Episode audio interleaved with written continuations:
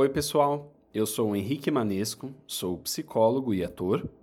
Meu nome é Flávio Trevisan, sou ator, escritor e terapeuta holístico nas linhas dos florais, do reiki, da astrologia e do tarô.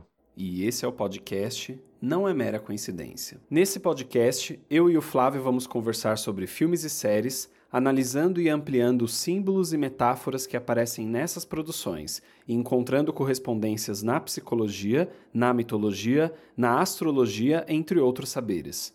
Nosso objetivo é gerar reflexões, instigando a sua curiosidade e podendo mostrar que os significados e profundidade por detrás das imagens não é mera coincidência. Aproveite o papo e fique com a gente.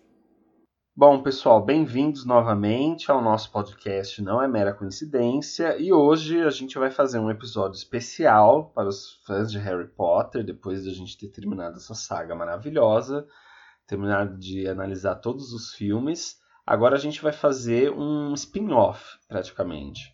A gente vai fazer uma análise do mapa astral do Harry Potter. Isso tudo baseado em dados que o Flávio coletou de algum lugar que ele vai explicar aqui pra gente. E para quem tem curiosidade e gosta de Harry Potter e também gosta de astrologia, vai ouvir bastante coisa interessante sobre esse assunto. Então, bem-vindos novamente e oi Flávio, você está bem? Oi, tô bem, e você? Tô bem também. e aí, galera, vocês estão bem? Ah, as pessoas não vão responder agora, vão responder Sim. Exatamente. Bom, meu povo, vamos lá. Viagem total aqui, né? Então a gente resolveu fazer um mapa astral do, do Harry Potter. Para quem não sabe, o mapa astral, o mapa natal, é como se fosse uma fotografia do céu no momento que a gente nasceu, né? Então a gente vê as posições dos astros, dos planetas, nos signos. É, então é a fonte principal de autoconhecimento da astrologia, né? É, que é justamente entender quem nós somos, missão de vida e etc. a partir desse, do mapa astral. No caso do Harry Potter, o que acontece? Nós temos a data 31 de julho, né? Uhum. Ele nasceu, inclusive, no mesmo dia que eu. Ai, me acho, assim, por causa disso. é... e, e aí, o que, que a gente tem além disso? Nós temos um dado do livro da Câmara Secreta que fala a respeito de uma festa que no filme não tem. Então, para quem não leu o livro, é uma festa que tem no Nick Quase Sem Cabeça, que é aquele fantasma da Grifinória. Uhum. E nessa festa é, tem uma data, se eu não me engano, acho que é de 10 em 10 anos que eles fazem a festa, 50 anos, não lembro direito. E aí na data mostra que, é, que eles estão em 92 no dia dessa festa. Né? E a festa acontece na Câmara Secreta, que é o segundo uhum. livro que o Harry está com 12 anos. Uhum. Ou seja, 92, 12 anos seria de, 900, de 1980. Né? Uhum. Né? Então nós temos essa data 1980 por conta é, da, da, desse, desse, dado no livro da Câmara Secreta. É, e aí, então, ele nasceu dia 31 de julho de 1980. É, a cidade, né, não tem, porque assim, é Godric's Hollow, que é um um vilarejo imaginário, uhum. mas você entende que é nos arredores mais ou menos de Londres, né? Uhum. É, então eu coloquei a cidade como Londres, porque no mapa astral você tem que informar a cidade, o horário e a data de nascimento. É, e aí eu coloquei como Londres 31, 31 de, de julho de 1980, Londres. Tá? Uhum. Tá? Mesmo porque arredores de Londres, Inglaterra ali não faz muita diferença na posição astrológica. Uhum. É, então Interessante, então né? Essa coisa. Eu não sabia que ele era dos anos 80. Achei, achei que ele era uma é, coisa mais recente, né? Tanto que os livros foram lançados nos anos 90 ou foi nos, nos anos 2000 foi. mesmo? O livro é de 97. Ah, Isso, de 97. 97. Tá. É. É. E é interessante, né? Porque tem várias histórias loucas, assim, que na verdade é, o Harry Potter existiu, a Rowling ela era uma bruxa, que ela foi exilada do mundo bruxo porque ela falou sobre o mundo deles e não podia. e aí, o mais engraçado é que o primeiro livro vai lançado em 97, que é quando ele faz 17, an 17 anos, teoricamente. Hum. E seria, tipo assim, quando ele completa a saga, o primeiro livro foi, foi, foi, foi, foi publicado, né? Mas olha, a é soube a história dele e publicou depois. Entendeu? Exato. Então, teoricamente, a história acabou exatamente em 1997, né? Essa história exatamente, contra exatamente. essa luta contra o Tirando a parte adulta, né? Que tem esses 19 anos depois, que depois tem a, o, o, pico lá de, de, deles adultos, né? Ah, sim. Mas, é, tem é, esse lado essa parte. Mas a, até a parte principal dele adolescente até, até 97. Entendi. Então, Harry foi uma criança dos anos 80. Exatamente. Uma tá. criança ah. da, da, da Trash 80. É isso, total. Muito bom. E, e só que horário a gente não tem, né, gente? Porque nenhum momento no livro fala o horário que ele nasceu. Uhum. Então a gente não tem uma informação que é importante para saber ascendente e para saber as casas astrológicas, que seriam as áreas de atuação dos planetas, né? Uhum. Que é uma, uma, um, outra, uma, um outro estudo aí que a gente não vai poder complementar. Então a gente tem uma interpretação do mapa do Harry mais ou menos uns 70% aí de interpretação, tá? Uhum. Não, não, chega a ser tão é, não chega a ser completo, mas também não é não é tão defasado. Então uhum. é, é, bem bom assim. E claro, a gente está criando uma teoria em cima de uma data que supostamente a Rowling nem pensou assim muito a fundo, né? Até onde eu sei, ela nem entende, não deve entender de astrologia nesse nível.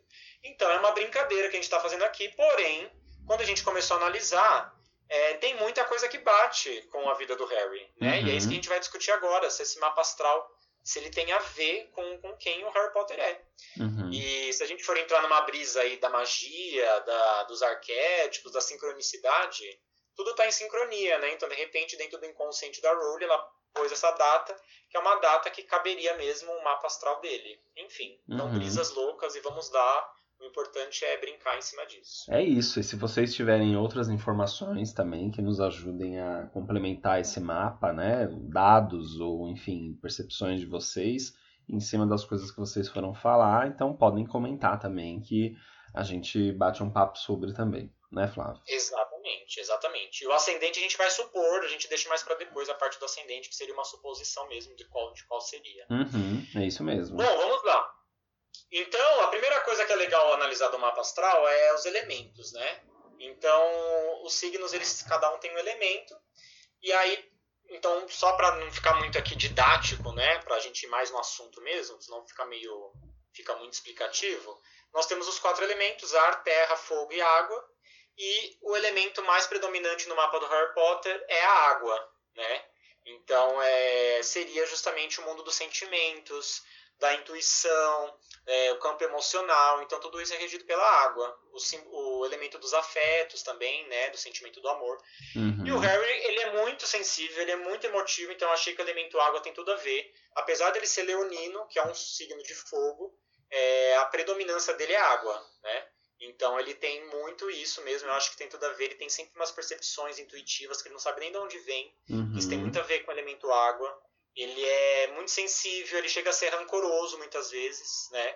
Então esse aspecto emocional é muito forte nele. Uhum. Então já achei que tem bastante a ver, a gente já, já viu que, que essa coisa do elemento água bate bastante. Né? É, e se a gente for pensar no, no filme da Ordem da Fênix, que foi aquela aquela vez que a gente viu que ele tava meio deprê, né? Tava meio deprimido, assim, depois de tudo Sim. que aconteceu, dá para ver que as coisas é, pegam nele muito forte, né? Que ele, ele, se traumatiza muito com as coisas, né? Quando, quando as coisas Exato. acontecem com ele. Então, parece que fica um lado desse sentimento muito exacerbado mesmo, né? Nesse caso, para dentro, né? Ele guardou isso para ele, mas dá para ver que é uma coisa bem sensível mesmo, né? Exato, exato. Até na, no, em Azkaban, né, quando ele vê o Dementador pela primeira vez, ele fica ele desmaia, né, porque aquilo suscita emoções uhum. do passado dele. Uhum. Então o Harry ele é muito suscetível às questões emocionais, né? Uhum. Então tem tudo a ver com o elemento água. Tem até outras coisas que a gente vai analisar depois, a lua, que também é em água e, que bate muito tudo isso. Uhum. Então a primeira coisa é isso, né, a questão da água. A segunda é a característica, a qualidade que a gente chama, né, que é cardinal, fixo e mutável o dele é mutável. Então, o dele é o, mais, o, o que ele mais tem é a característica mutável, que é justamente uma característica de pessoas mais adaptáveis, mais flexíveis às coisas. E o Harry ele é muito adaptável às coisas, né? apesar dele ter ser meio cri-cri algumas questões, ele tem uma, adaptabilidade, né? Então, assim, ah, eu moro aqui com os meus tios. Uhum. Ah, vamos ver o que acontece. Ah, agora eu sou bruxo, beleza, vamos lá, vamos para Hogwarts, sabe? Tipo, ele tem uma uma coisa assim de, de se transformando também, né? Uhum. O, se, quem tem muito energia mutável são pessoas que estão sempre mudando, se transformando. Ele é muito ligado a transformações pessoais, a, a, a entender as coisas de várias formas diferentes e, e mudando com isso, né? Se transformando. Então, ele é flexível, né? Exatamente. E aí na junção de água com mutável, a gente tem o signo de peixes, que seria a tônica do Harry Potter, porque é essa tônica é uma junção do elemento com a qualidade. Uhum. Então, apesar dele ter todos os outros signos é, que a gente vai falar diversificados, né, é, seria como se fosse assim uma, um, um, uma junção de todos os signos dele no mapa dele daria peixes, que uhum. seria um comportamento geral do Harry, né? Então, peixes que é essa energia é, da espiritualidade muito forte, da sensibilidade, do sentido de compaixão, né, de amor incondicional, de, de sentir as coisas, a dor do outro de forma muito forte. E o Harry tem essa coisa do altruísmo muito forte, da compaixão. Uhum. Ele está sempre fazendo as coisas pelos outros, ele se sacrifica muito pelos outros, ele, ele é capaz de perder a própria vida, né? Muitas vezes para salvar as pessoas. Ele se arriscou para salvar o se arrisca para salvar a Gina. Sim. Ele tem esse movimento muito forte pisciano, né? Sim. De tipo, tenho que ser o herói, tenho que me sacrificar e aquela coisa toda. E no final também, além... né? Ele, ele também se, e vai se sacrificar sendo quando ele percebe que ele é uma das Horcruxes, né? Exato, exatamente. Então, olha como bate, né? Então, até no final da saga, ele tem essa questão do sacrifício meio messiânico aí, né? Uhum. Meio Jesus. E lembrando, isso sem saber, sem saber da, da que, que o Dumbledore tinha dado a pedra da ressurreição para ele, né? Então é um sacrifício de fato, né? É, exatamente. Ele, ele foi realmente entregue, né? Sem nem saber que, que, ele, ia, que ele ia voltar, até pela, pela questão dele ser um Horcrux, porém ele ia poder voltar, não sabia, ele falou, vamos, vamos morrer. Uhum. Isso é muito peixe, essa uhum. coisa da, da entrega por uma causa maior, né? Uhum. Então essa tônica no Harry é bem forte e, e a gente achou aí que já bate bastante, né? E que a gente pode até relacionar a figura de Jesus Cristo também, né? Que sim, tem sim. a ver com o signo de peixes, né, Flávio? E tem a ver com essa uhum. coisa do sacrifício em prol de algo Exato. maior, né? Exato. O, o arquétipo principal é de peixes, a representação principal é o próprio Cristo mesmo, né? Então ele tem essa tônica mesmo do, do peixes, que é esse essa salvação, né? Esse amor incondicional. Uhum. Isso é bem, bem, bem no Harry mesmo. E até a coisa de se vitimizar às vezes demais, sabe? Aí no lado mais negativo de ficar tudo, tudo é contra ele, ele acha ah, que tudo é contra ele. Sim. Até uma coisa meio de, de perseguição, assim, sabe? Isso aí uhum. é bem do peixe também. Ó céus, ó vida. Ó céus, ó vida, exatamente. Uhum. Isso aí. Por que comigo? Aí a gente segue aqui para análise, vamos, vamos dos planetas agora, né? Assim, cada parte. Então ele é leonino, né? O Sol em Leão, do dia 31 de julho. É, ele é bem leonino, né, em todos os sentidos. Ele tem uma coisa de. Primeiro, do, ele é muito carismático, ele é muito criativo, ele tem uma coisa generosa ali, né, do leão, de querer sempre ajudar os amigos, muito leal aos amigos dele. Lealdade é um traço muito forte de leão, né? É, e tem uma coisa também que ele tem uma, uma questão de se destacar com facilidade, até pensando na, na tônica dele ali, né? Então é o cara que morreu, é, quase morreu, né, destruindo Voldemort com poder que ninguém sabe o que, que é. Uhum. Então ele já tem um destaque muito fácil. Isso é muito forte em quem nasce em leão, né? Que tipo essa coisa assim de todo mundo quer ver o cara ali, todo mundo quer, quer saber o que, que ele tem ali, aquela coisa toda. E o Harry, ele também gosta muito disso, né? Ele gosta do destaque, ele gosta dessa coisa do ego. Ele tem um ego muito inflado, também tem a ver muito com o leão. É, no aspecto também negativo, ele é muito teimoso. Ele tem uma coisa assim de. Quando ele cisma com um negócio, tipo, é aquilo, e ninguém tira aquilo da cabeça. É um traço bem leonino também. Uhum. De, de, às vezes se achar demais, e eu tô certo, eu sei o que eu tô falando. E aí tem uma coisa meio passional, né? Quando, é, quando discordam dele. E, e tem medo, às vezes, de perder. O Harry é muito, muito interessante, porque ao mesmo tempo que ele parece que ele não gosta do palco, mas ao mesmo tempo ele gosta e tem medo também de perder esse destaque. Hum. Ele fica nesse, hum. nessa coisa, né? Que também é bem do leão ali. Uhum. É, uhum. Então tem tudo isso, essa questão leonina é bem forte nele, assim. Uhum. Aí. Vai complementando até, Henrique, se quiser me cortar, porque eu me empolgo que eu vou indo. Não, tudo bem, eu tô ouvindo, acho que faz super faz sentido, assim. Acho que. É, você sabe falar melhor que eu, inclusive. e aí ele tem a lua em peixes, gente. Olha lá o peixes voltando. Então a lua em peixes, lua são as emoções, né? Então aqui no mapa dele tem a lua em peixes que mostra um lado muito forte de querer sacrificar, né? Então, as emoções num signo de água e um signo de peixes é muita sensibilidade. Uhum. E o Harry é muito sensível, ele chega a ser rancoroso, que nem eu falei no começo, né? É, de ficar bravo, querer dar o troco, de ficar muito sentido com as coisas, o Draco fez não sei o que, o Snape não sei o que lá. Então ele tá sempre nesse viés muito emocional, né? Uhum. E ao mesmo tempo essa questão do sacrifício de querer sacrificar, de querer salvar as pessoas, quer salvar o Sirius, quer salvar a Gina, quer salvar o Rony, né? Então ele, ele sacrifica demais. E a junção de Leão, que já tem uma coisa de herói, então Leão já tem uma coisa da busca pelo herói, né? Do arquétipo do herói. Juntando com a Lua em Peixes é muito drama. E o Harry ele é muito dramático, né? Ele, as coisas se potencializam muito. É assim, muito drama, né? Nossa, muito drama, muito, Maria do Bairro. É. Então, então esse lado, e também ao mesmo tempo esse lado heróico, né? Que uhum. os dois signos é bem forte. Uhum. E tem uma coisa do leão também, que eu não falei aqui, que eu, tinha esquecido, que é uma coisa que leonino normalmente tem uma, uma questão muito forte da busca pelo, pelo próprio eu, né? E o Harry ele tem essa coisa da busca do eu, de entender quem ele é, de essa busca profunda de entender a própria identidade, né? Uhum. Então quem eu uhum. sou, o que eu venho fazer no mundo. Então esse senso de missão no Harry é muito forte, né? Eu tenho que salvar o mundo, eu tenho que destruir o Voldemort. E a busca pela questão paterna também. Normalmente os leoninos têm uma questão é, que tem que ajustar com o pai, né? Uhum. E ele tem essa coisa do pai muito forte. Então um pai que não é presente porque nunca conheceu o pai dele.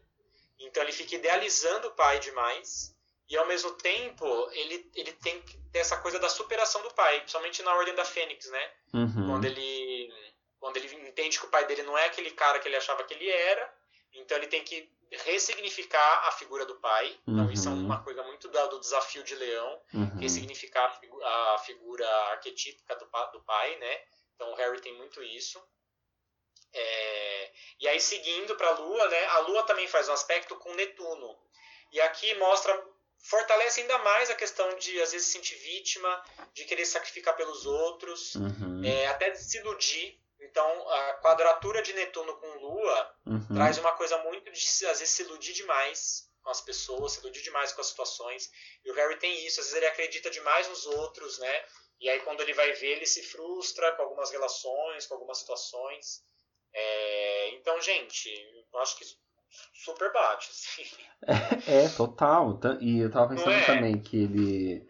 É, essa coisa também de leão, que a gente veio falando também nos episódios várias vezes sobre ele lidar com quem ele é, né? Com o lado dele de ser Sim. realmente o salvador ali, né? Do, do, do contexto, e ao mesmo tempo ser só mais um menino, né? Então, ao tempo todo a gente trouxe esse aspecto de ele saber lidar com o tamanho dele, né? E aí acho que tem a ver com essa coisa de leão que você estava falando, né? É, é. Esse, esse limiar, assim, entre é, não cair na arrogância, né? De, de, se sentir o único, né? O especial. Só que isso parece que é bem equilibrado com a lua dele, né? Que aí leva ele para um lado super de sacrifício ou potencializa, né? Esse lado dele de, de se sentir especial, se sentir único, né? Exato, exatamente. Sentir único, sentir tem que sacrificar, que tem que fazer algo importante, né? É. Isso é muito, muito do Harry, assim, e é muito de leão e de peixes. E além disso, ele tem o nó do norte em leão também. E o nó do norte é a nossa busca espiritual. Então o Harry ele tem essa coisa da busca espiritual pela própria identidade, né? Olha. E, é, muito louco. E, e, ao mesmo tempo, o nó do norte ele, ele é o oposto ao nó do sul. O nó do sul representa é, uma área nossa que, na verdade, a gente está apegado.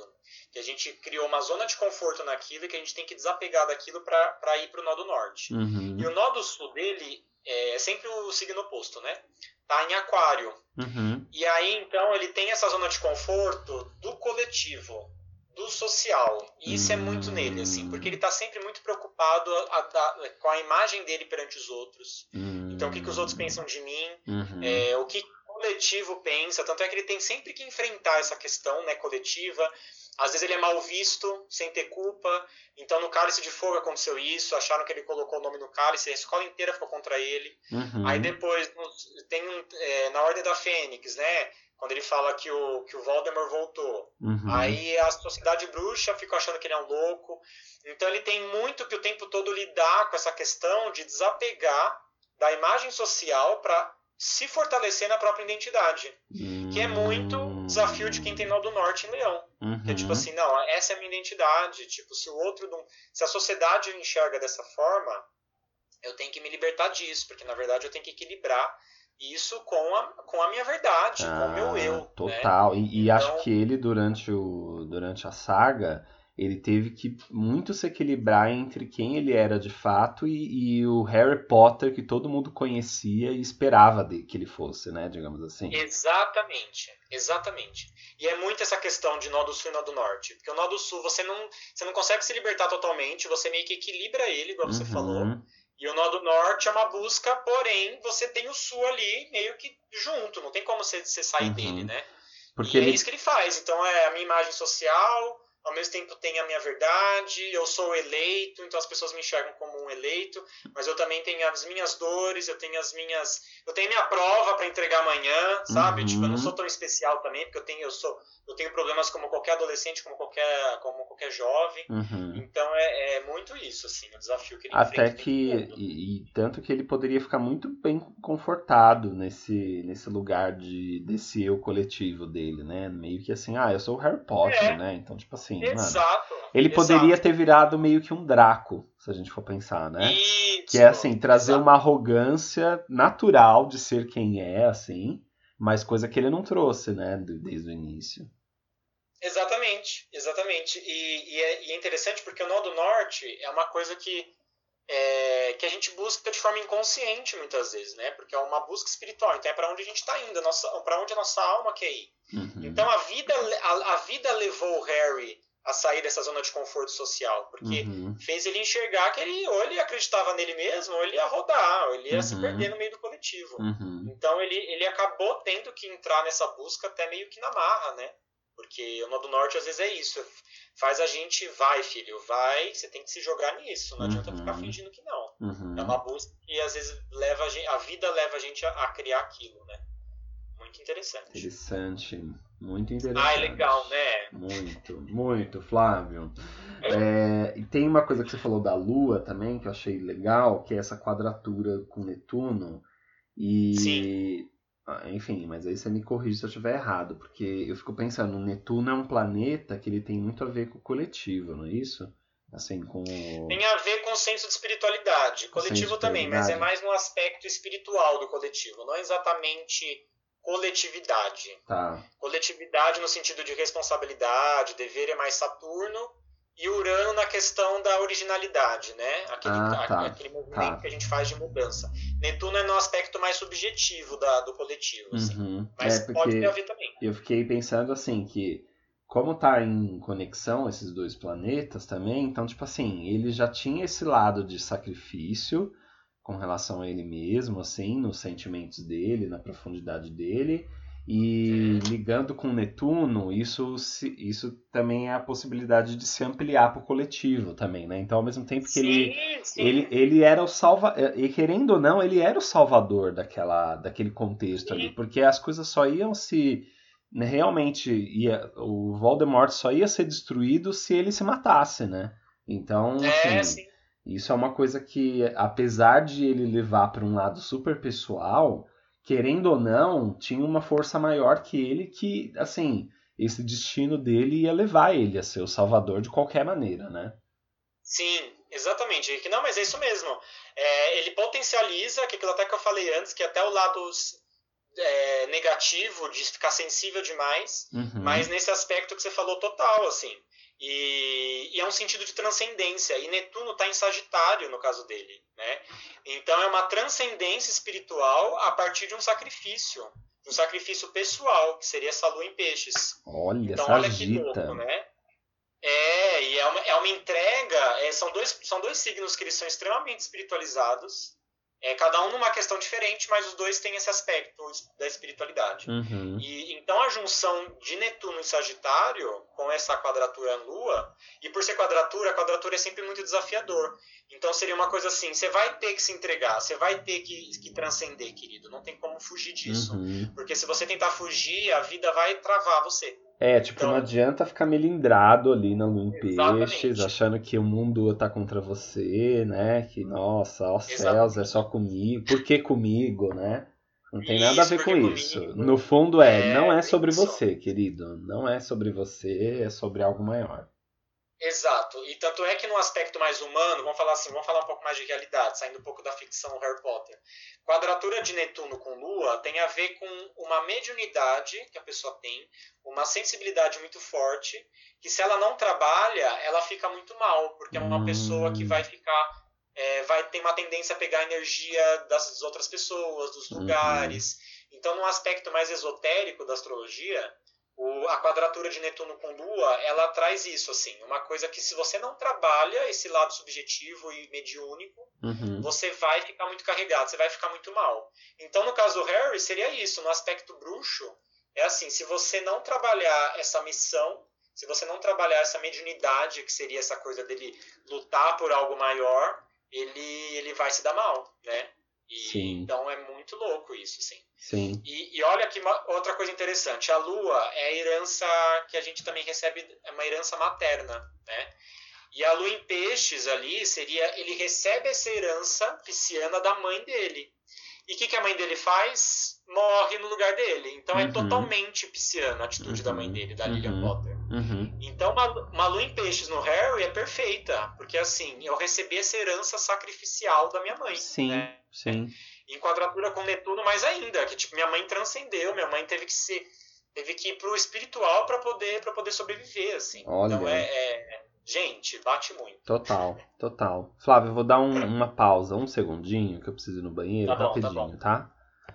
Vai lá, Vamos lá, continuemos então. pode. Pode. Bom, é, já que estamos falando tanto da Lua, de Netuno e tudo isso, a gente vai falar sobre uma questão muito legal, que é uma cruz que o Harry tem aqui, né, no mapa, que eu não vou conseguir mostrar, mas enfim, né, é, que é um aspecto muito interessante de mapa astral, que é uma relação de quatro planetas, aqui no caso dele, formando uma cruz no mapa, né, e, e esses quatro planetas são, né, Netuno, Saturno, Vênus e Lua. Lua no mapa astral também é chamado, na astrologia também é chamado de planeta, tá? Só para ninguém estranhar. Então a gente tem esses quatro focos como o principal do Harry ali, criando umas zona, zonas de conflito, de aperfeiçoamento mútuos, né? Então Saturno como um senso de responsabilidade, Netuno esse senso de propósito, de espiritualidade que a gente falou, a Lua as Uhum. emoções e Vênus a relação de prazer? E aí é muito legal isso, porque a gente tem vários choques o tempo todo dessas quatro áreas na, na saga do Harry. Então a gente tem, por exemplo, a lua dele, que faz oposição a Saturno, que seria aspectos emocionais dele é, indo contra, né? Porque o oposto é, é oposto complementar. Então ele pode estar contra ou você pode usar aquilo para complementar. Então Uhum. vai da sua consciência, vai da sua maturidade. Uhum. Então, no aspecto aqui seria assim, uma relação emocional do Harry é, oposta a um senso de dever.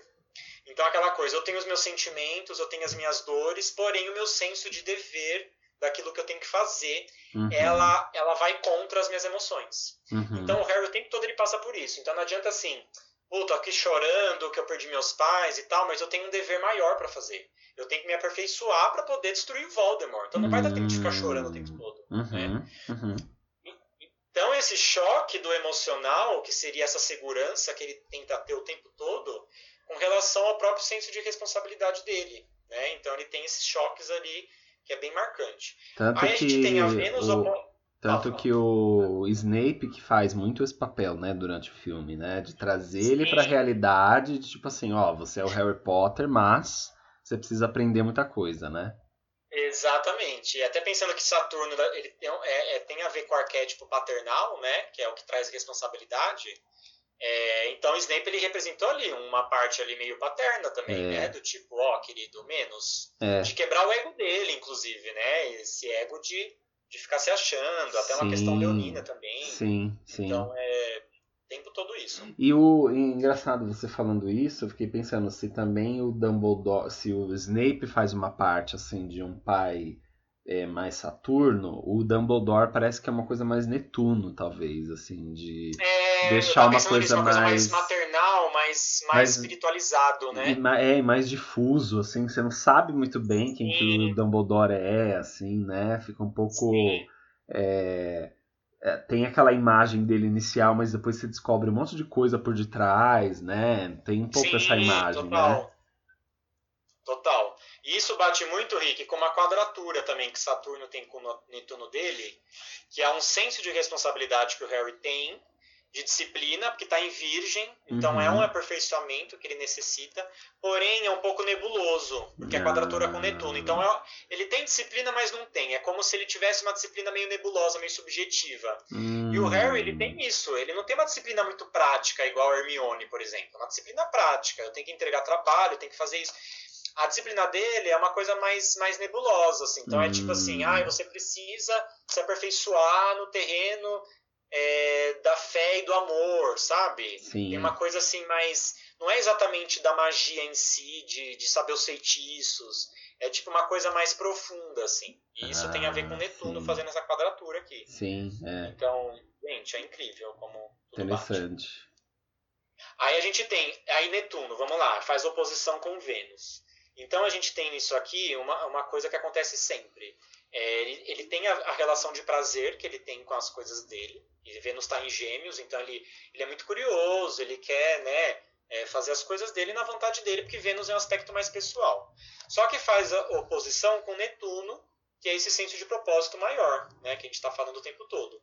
Então quer dizer o quê? Eu não posso ficar aqui vivendo o meu prazer, eu tenho que pensar, eu tenho que equilibrar o meu prazer com um senso de propósito maior. Uhum. E o Harry faz muito isso, principalmente quando ele tem que largar a Gina no final da, do Enigma do Príncipe para poder procurar as Horcrux. Então, assim, eu tenho meu prazer aqui, a minha relação, meu amor com a Gina, que inclusive tem tudo a ver com Vênus, né? Porque a Vênus é a relação de amor, de afeto que a gente tem, principalmente no terreno do romance. Uhum. Só que isso vai, de, vai contra o meu propósito, que é mais é, profundo, que seria Netuno, uhum. tendo que procurar as Horcrux. Uhum. Então, é, essa oposição representa muito esse momento, por exemplo, que ele tem que equilibrar a relação dele com a Gina, abrindo até mão disso, uhum. por uma causa maior, né, que é Netuno pedindo isso para ele. Sim, nossa, e eu fico pensando nessa, nessa posição que você está falando, um pouco na ideia de do quanto ele tem que usar a magia por uma coisa responsável, né? E Sim. eu lembrei da cena em que ele faz a tia dele crescer que nem um balão, assim, e tipo, Sim. né, sair voando, ou outras vezes que ele usou a magia de uma forma mais prazerosa, talvez, e de uma forma mais brinca... lúdica, digamos assim. Aí eu fico pensando que é muito esse lado, vamos, vamos fazer de uma coisa gostosinha, assim, né? É, é. Só que tem esse outro lado que puxa para o propósito maior, né? Tipo, ele não pode ficar transformando todo mundo em balão o tempo todo, né? Não pode ficar brincando Exatamente. com essa coisa da magia, né? Você tem que ter uma coisa, um propósito maior mesmo para usá-la, né?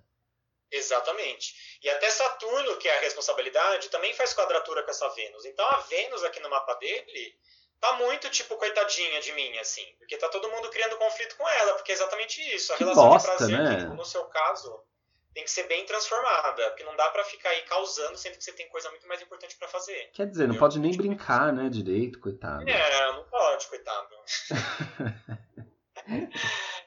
aí a gente tem também uma coisa bem legal, que é Júpiter em Virgem. Engraçado que quando eu vi esse Júpiter em Virgem, eu achei que não tinha muito a ver. Depois eu comecei a pensar, eu achei coisas relacionadas. Uhum. Então, assim, Júpiter é a relação de fé, né, de expansão da vida, é o que faz a gente entender que a vida é muito maior do que a, a realidade palpável.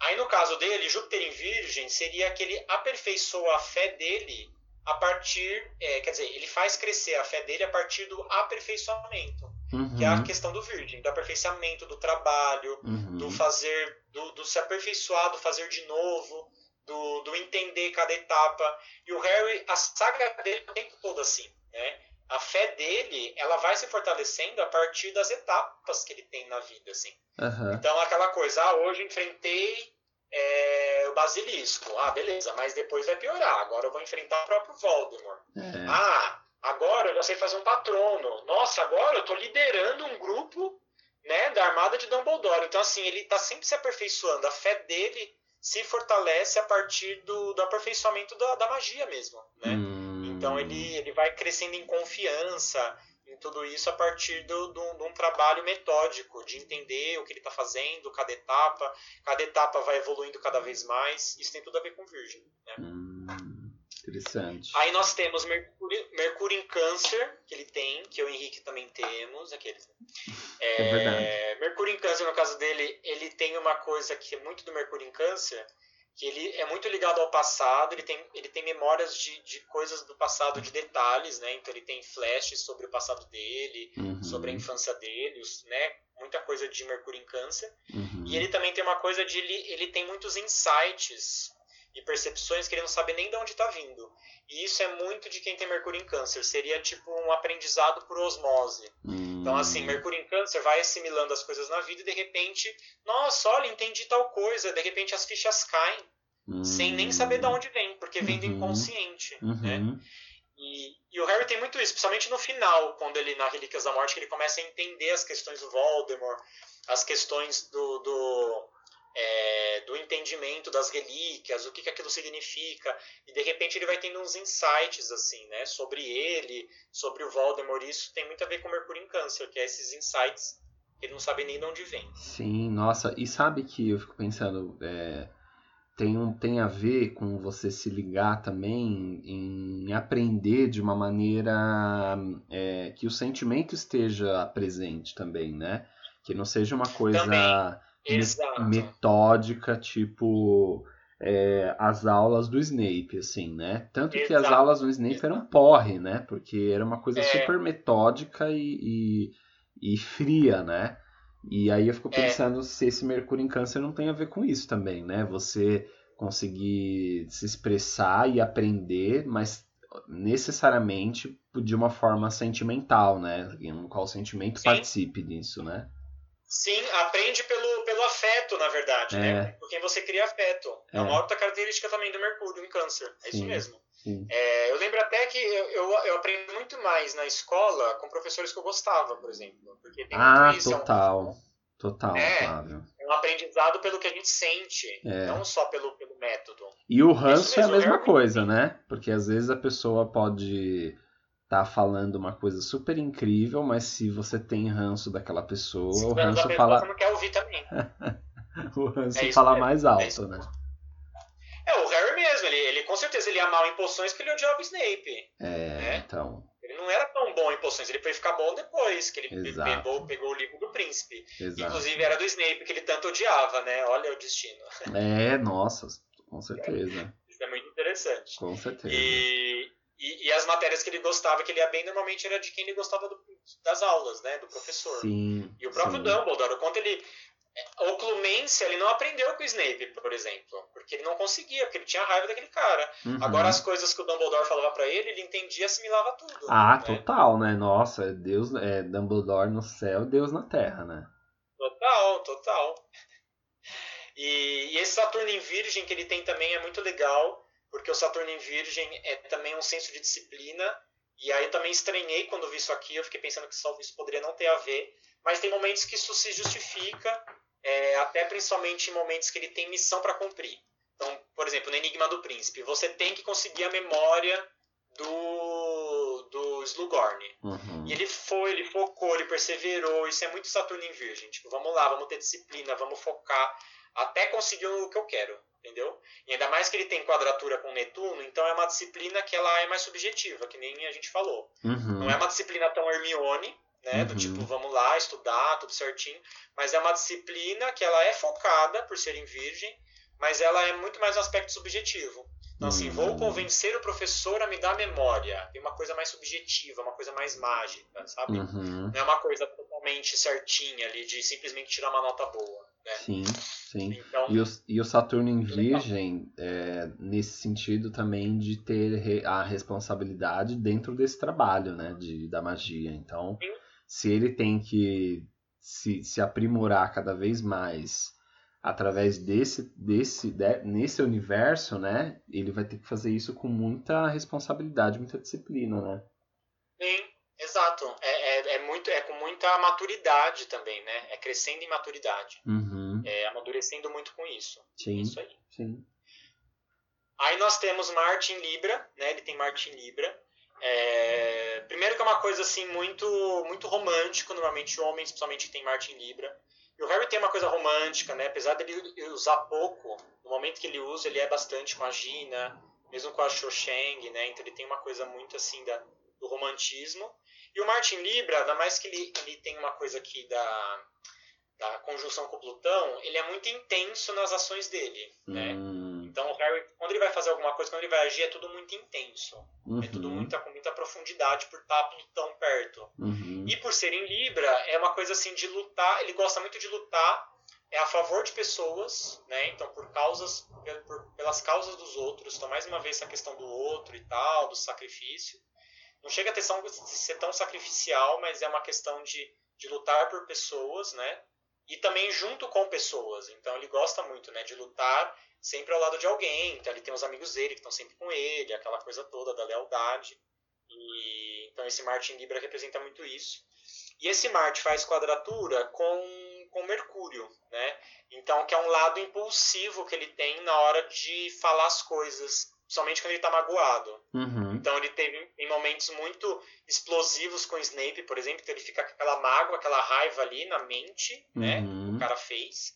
E de repente ele vai lá e ele age impulsivamente, ou brigando com a pessoa, ou que nem com o Draco, atacando o Draco várias vezes. Então essa quadratura de Marte e Mercúrio tem muito isso, assim, de, de às vezes soltar pela língua as coisas que tá com raiva e uma certa impulsividade também, porque o Plutão tá junto. Plutão tem um aspecto de controle, de, é, de ego muito forte, então fica tudo muito potencializado nele, né? Hum. E tem a questão do outro, né, também, o signo de Libra, né, de ele, Sim. tipo, fazer pelo outro, assim, ou agir pelo outro, a partir do outro, Fazer talvez. pelo outro, sim. Lutar pelo outro, que é, É. isso de, de que ele tem o tempo todo, né? Ele tá sempre lutando, é meio guerreiro das pessoas, assim, ajudando as pessoas o tempo todo. Então é, é muito isso do Martin Lee. É, eu fico pensando nesse sentido, até dando uma pitada de tipologia nisso, porque adoro. se, eu for pensar, se a gente for pensar assim, que o Marte em Libra, ele age pelos outros e a partir dos outros, digamos assim, a gente pode pensar se o Harry não tem uma disposição extrovertida, sabe? Se ele não é extrovertido enquanto tipologia. É, porque pode ser. o extrovertido ele age a partir do que está fora né, dele. Então ele age pra, ele, ele age tanto em direção ao que está fora, então ele age para as pessoas, né, para o mundo externo, e ele também reage a partir do externo e das pessoas do externo, né, do mundo externo. Então, Pode ser, pode ser. De certa forma, pode ser uma disposição forte nele aí, né, de ele agir a partir Sim. do que está fora e aprender ao longo da saga que ele tem que agir a partir de dentro também, né? É interessante, porque eu sempre vi ele mais no intro, pensando É. em tipologia, mas isso que você falou é bem legal. Mesmo porque, se a gente for pensar, Rick, ele, ele tinha uma coisa assim, que ele era muito reprimido na, na casa dos Dursley, por exemplo. Aham. né?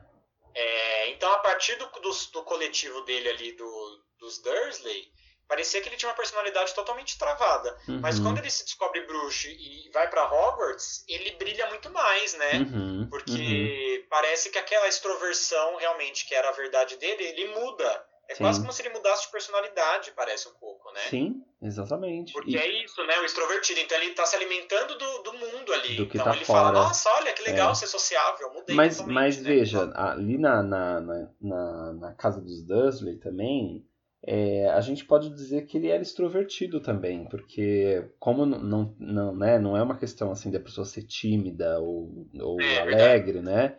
É, lá na casa dos Dursley, ele fazia o que os Dursley queriam. Ele não fazia o que ele queria. Então, se ele É, fazia o que os é. Dursley queria, ele era extrovertido, porque ele agia a partir do que está fora, entende? Ele agia É, a partir do que, do que era estabelecido pelo, pelo ambiente dele. Só que aí quando ele É. foi para Hogwarts, isso se ampliou, né? Muito, de uma forma muito, Aham. muito exacerbada, né? Eu acho que ele só começou a mudar essa disposição ali na Ordem da Fênix, né? Que eu acho que é um divisor de águas ali, quando É, ele se ele, volta. Ele se super, né? É, exatamente. Aí ele começa a ficar mais introvertido e as ações dele começam a ser mais é, voltadas e a partir do que tá dentro dele, não do que tá fora, Uhum. né? Nossa, legal. É, de repente é o momento que justamente que ele aprendeu a equilibrar esses dois lados, né? É, é. Eu acho que ali Sim. na Ordem da Fênix foi quando entrou em crise isso, né? Então ele ficou super Uhum. intro. É, eu comigo mesmo, tipo, ninguém sabe de nada do que eu tô passando e vocês que, Sim. né, que se danem. E depois ele foi equilibrando isso, realmente. Mas ali no começo, eu acho que é isso. Acho que ele é ultra extrovertido, assim. Tipo, é aquela coisa que a gente falou no podcast de que o destino vai levando ele, assim, sabe? Sim, sim. Aí, tipo sim. assim, é, o extrovertido é isso, né? Ele sai, as coisas vão acontecendo, ele vai acompanhando, né? Ai, né? vamos, vamos pular da cachoeira? Vamos, vamos pular. Vamos. Ai, vamos, vamos andar de. Vamos, vamos voar de varinha? Vamos, vamos lá, fechou, bora, entendeu? É, é, Ah, porque o externo vai, vai determinando, né? vai conduzindo. É. Legal, interessante. É, aí nós temos o, o Kiron, que o Kiron é bem interessante, que é um ponto no mapa que representa uma dor que a gente tem, uma insegurança, uma sensação de que a gente não é capaz de realizar aquilo naquela área, que a gente é é uma sensação assim, ah, eu não, não sou bom nisso, sabe? Eu tenho uma insegurança nisso, tenho problema com isso. É, e aí ele tem Kiron em touro, né? É muito interessante, porque o Kiron em touro, ele tem realmente uma insegurança, um problema com relação à estabilidade, Uhum. a sentir seguro, materialmente falando, a sentir seguro no aspecto mais palpável da coisa. E o Harry, ele, não, ele nunca sente seguro, né? Ele não, ele não tem um lugar que ele se apoia. É, Primeiro porque ele mora com os tios loucos, né? Então ele não tem pai nem mãe, mora com os tios loucos. Então assim, Sim. ele não se sente em casa ali, né? Na casa dos Dursley. Aí quando ele vai pra Hogwarts, também não é a casa dele, porque é uma escola, sim. né?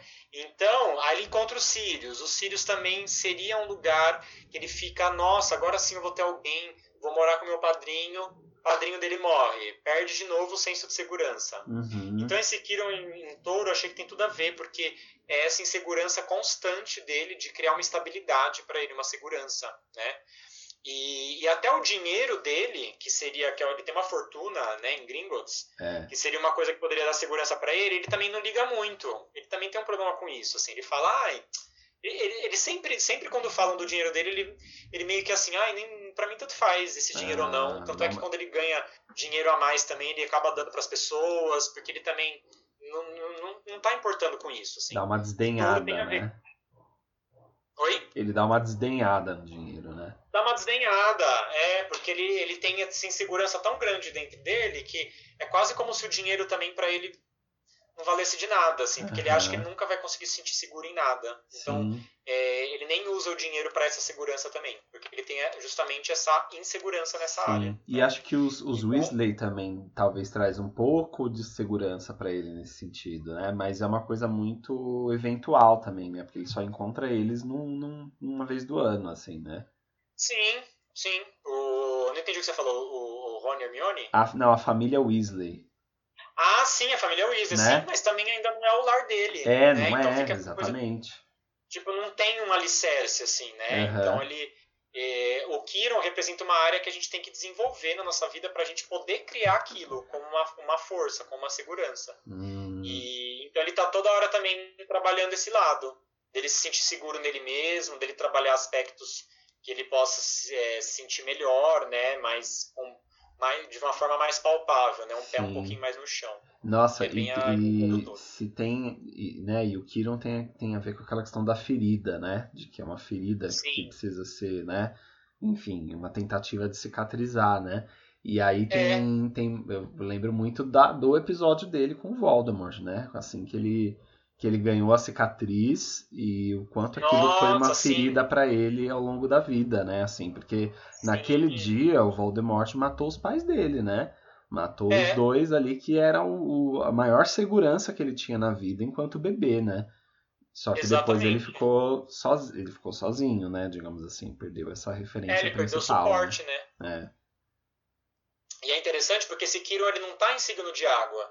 Que seria assim, ah, mas ele, ele, ele, tá, ele tem uma dor com relação a questões afetivas, mas não necessariamente, porque ele, ele, tem, ele tem a certeza de que os pais dele amavam ele, uhum. ele tem essa questão, a, a, falta de segurança dele, de apoio, não é emocional no sentido é, de pai e mãe, porque, ao contrário, ele tem um super alicerce, mesmo que ele não tenha conhecido os pais dele, ele tem um alicerce interno, né? Uhum. A mãe dele uhum. morreu por ele, então ele se sente sustentado emocionalmente. Uhum. Mas a questão é alicerce físico. Ele não tem uma, um alicerce de segurança mais material mesmo, né? Ele tá toda hora buscando um lar, assim, um, um lugar para ele chamar dele, né? Uma Sim. casa, digamos assim, que Sim. é uma coisa mais palpável. É. E, e é isso que ele tem que buscar o tempo todo, né? Com esse Kiron. É, pra gente, pra gente ver o quanto que a, o mundo material, né, as questões materiais são importantes, né, pra gente poder sim, estar num lugar e se sentir bem, né, nesse lugar. Não basta você, sei lá, ah, tô na casa dos, dos meus amigos, tô na casa dos Weasley, assim, né, não significa que aquela é. vai ser sua casa, você precisa de uma coisa que tenha a ver com você, né.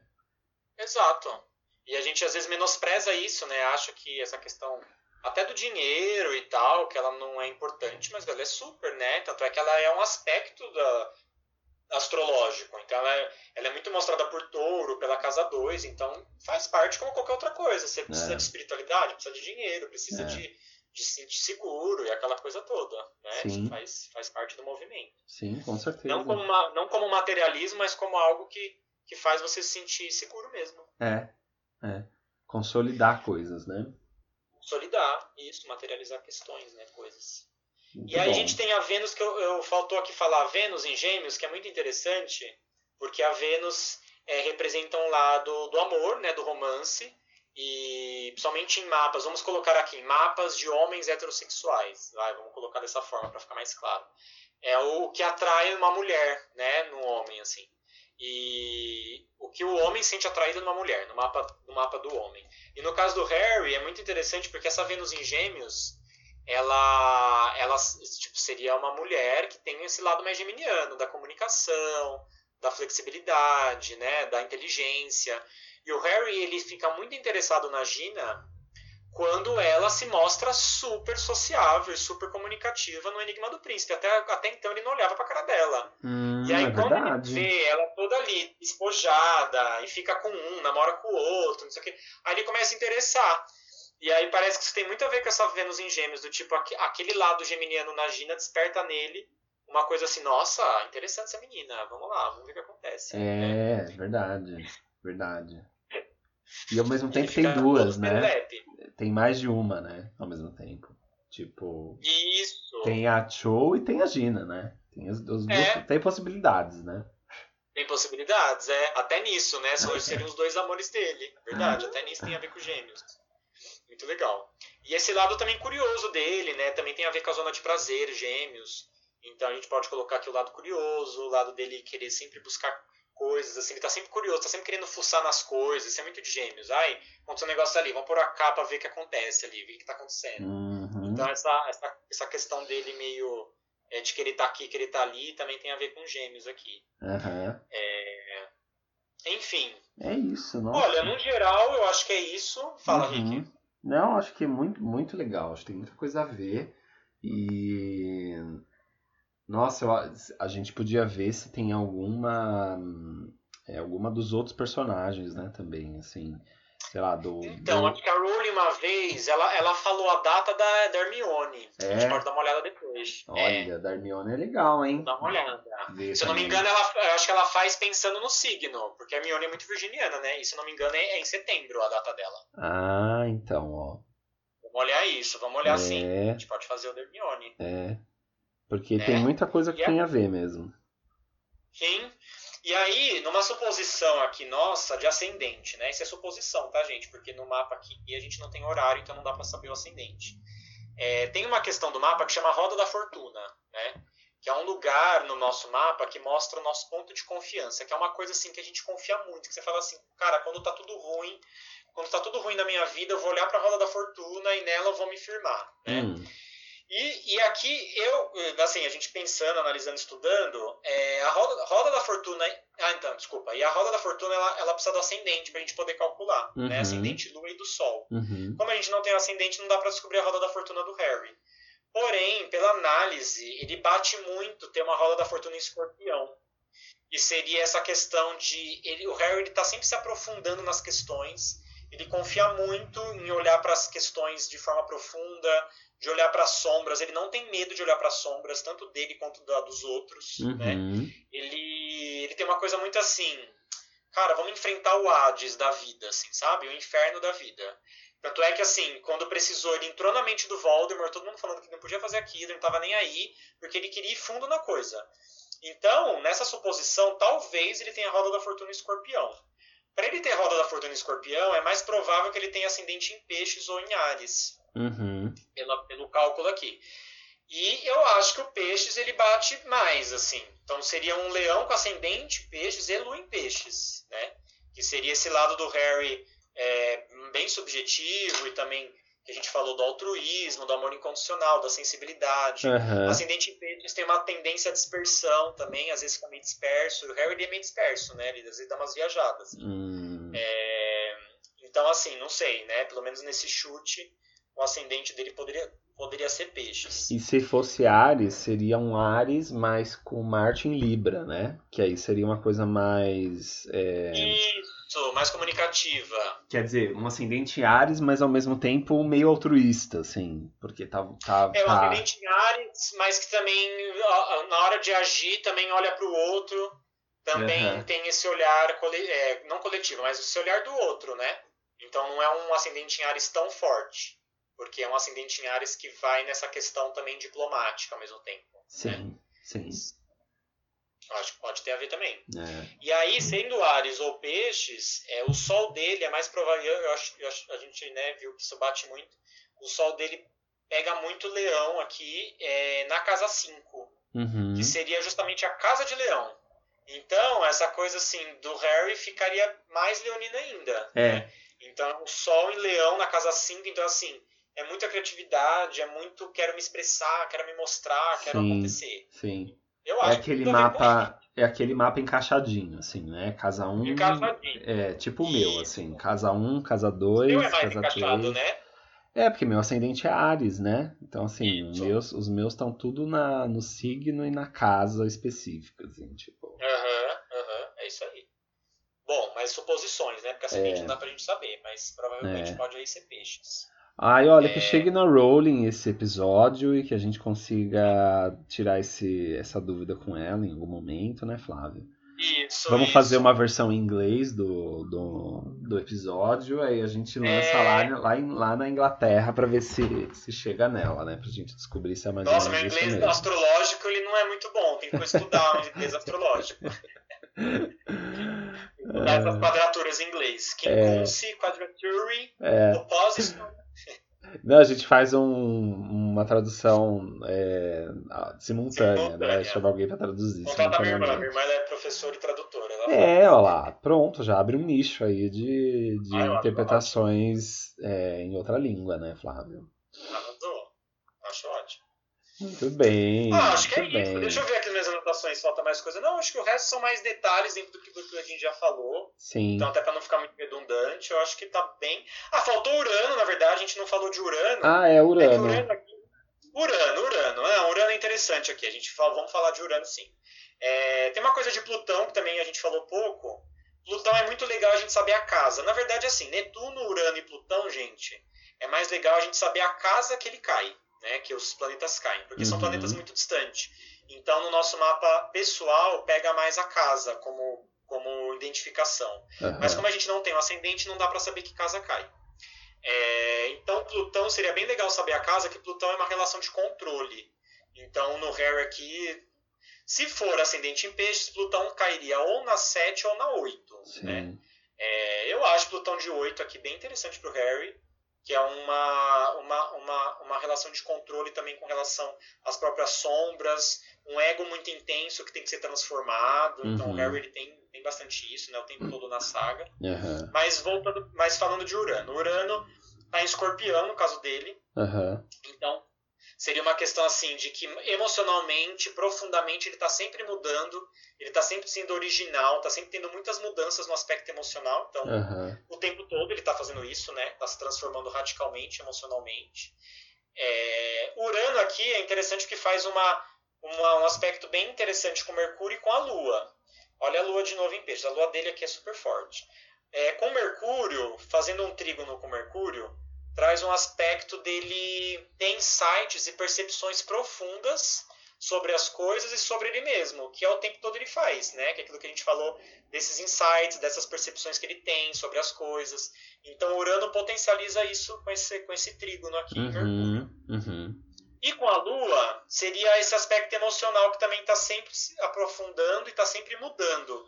Então, alteração de humor, alteração de questões internas. E o Harry tá, tá sempre numa metamorfose ambulante emocional, né? É, tá nossa, é super forte Urano, né? É, Urano é babado. Urano é, Urano é, é um cara que, assim, ele vem e muda. E assim, você tá bom para isso, você tá, você tá preparado para isso, beleza. Você não tá, querido, vai mudar mesmo assim, né? Nossa, é um, é, que medo. são- ele, ele tem um aspecto, uma questão até meio radical no nosso mapa, muitas vezes. Uhum. Então é aquele planeta que ele dá aquela mexida na gente que a gente fica até meio tonto às vezes, né? Tanto é que aspectos de Urano no nosso mapa natal é, são aquelas fases que às vezes a gente fica meio perdido, que as, as coisas vão mudando e a gente não sabe nem o que está acontecendo direito na nossa vida. Você fala, nossa, nossa, calma, eu tava nessa casa, de repente, Hum, é, sei lá, o dono da casa pediu a casa, eu tive que mudar em um mês, tô aqui em outra cidade, sabe? Isso aí é muito. Urano, assim. Você vai lá, nossa, mudou, acabou, tá aqui, já era. Acho que eu preciso ver os meus aspectos de Urano. É, você passa por isso bastante, você deve ter um Urano forte aí no seu mapa. É, Então tem isso, assim, ele não tem aspecto de desafio aqui no, no mapa de Urano, com Urano, mas tudo que Urano toca, ele tem essa questão da mudança. uhum. Então, principalmente Urano e na, é, desculpa, principalmente Mercúrio e Lua, ele traz essa questão, né, no mapa dele. Então é mudança de Então- pensamento então é e de sentimento muito radical e muito rápida também, as Muito circunstâncias rápido, levando muito, original a isso. assim. também, pensamentos originais, emoções que se alteram o tempo todo. Uhum. É, tra- traz isso no caso dele. Mas como é um aspecto positivo, então não chega a ser tão tenso. É uma questão que é uma transformação que é para normalmente é para melhor, né? Normalmente é para é para ele mudar como pessoa, Aham. para ele ver as coisas de forma diferente. Então normalmente é no aspecto mais maduro da coisa. Hum, interessante. Bom Legal, saber. né? Acho que isso é uma, inclusive esse episódio é uma, uma um gostinho também do trabalho que Flávio, Flávio faz é, como Sim. astrólogo. Então, gente, pré- fica, fica a dica, fica a dica, façam um mapa para vocês conhecerem Bora. esses aspectos também da, da personalidade de vocês. E acho que autoconhecimento sempre é bom, né, Flávio? Em todos os sentidos. Sempre, sempre. E é muito bom o mapa porque ele complementa tudo que a gente passa na vida, assim. Então, seja uma fase que você está passando por questões mais difíceis externas, ele vai complementar porque ele vai fazer você entender o, seu interno para você entender o externo. Uhum. Pode ser tanto uma questão assim de você ter mais referência sobre a sua personalidade, sobre os seus comportamentos, áreas da vida que você tem que tomar mais cuidado, justamente porque na, naquela área tem um desafio, né? Então vamos supor, vamos supor que o Harry Potter fosse meu cliente. Eu ia falar, olha, Harry, você tem esse aspecto que você precisa trabalhar, cuidado para não ser tão dramático, entendeu? Uhum, Então, uhum. tudo isso, pensando em termos de, de humanos, né, reais, ele ajuda a gente a lidar com, com a gente mesmo no dia a dia, né, Uhum. na nossa vida. Uhum. É, entender, inclusive, como quando a gente não está muito bem, o que fazer, porque daí a gente vai trabalhar o nosso sol, vai trabalhar a nossa lua, Uhum. que são questões que trazem mais paz pra gente, mais sentido de vida. Uhum. Então é incrível, gente. É Quem isso. tiver curiosidade, siga o Instagram também, que eu, tra- que eu tra- trago todo esse trabalho, que é o Flávio Oraculista, Flávio Oraculista, dois O seguidos, tudo junto, que é que também dá para conhecer um pouco mais do meu trabalho nisso. gente. Isso Uhum. É isso mesmo, gente. O Flávio arrasa e esse foi um aí. Foi Você uma também. palhinha, uma palhinha do, do trabalho que ele faz e de que você possa conhecer o Harry mais, um pouco da nossa da nossa visão sobre ele e acho que isso esse episódio compõe essa análise que a gente fez aí durante esses 17 episódios, Flávio, que a gente fez. 17 deu, gente. 17. Pois é. E, ou seja, a gente falou muito, então se você deixou de ver algum, é, por favor, assistam e comentem, dê as impressões de vocês. para a gente poder cada vez mais fazendo um podcast legal para todo mundo ouvir. Ah, e só uma palhinha, Rick. Como nos próximos a gente vai analisar a saga do Pânico, uhum. que inclusive o Pânico Novo estreia dia 13, Rick, de janeiro? 13 de 14? janeiro, exato. 13, né? 13 de janeiro. Então a gente vai fazer a saga do Pânico, né? Como a gente já anunciou também. Sim. E depois a gente vai fazer um, uma conjectura, né? Do mapa astral da Sidney, que é a protagonista do Pânico. Ah, certo? é, verdade. Exatamente. Vamos, vamos... Aí é uma brisa totalmente, né? O Henrique brisando, porque não tem data de nascimento da Sidney, mas a gente vai brisar aqui qual seria o suposto mapa astral da Sidney é, a partir do que ela faz, do que ela vive. A gente vai, o que a gente vai poder saber algumas coisas a partir da, das reflexões que a gente for fazendo. Então, sei lá, é, no, no Pânico 1, ela tem, ela tá na escola, então ela tem mais ou menos uma idade X aí, né? Se a gente for pensar. Isso. Aí dá para ir se aproximando um pouco disso. Mas é Exato. isso, gente. Vamos, vai ter muita coisa em, em breve que a gente vai conseguir compartilhar. Isso aí. Beleza. É Então isso, é isso. então. Muito bem, gente. Obrigado, Flavitio, mais uma vez. Valeu, eu que agradeço. Arrasamos. Beijo, meu Arrasamos. povo. Beijos próxima. e até a próxima. Tchau.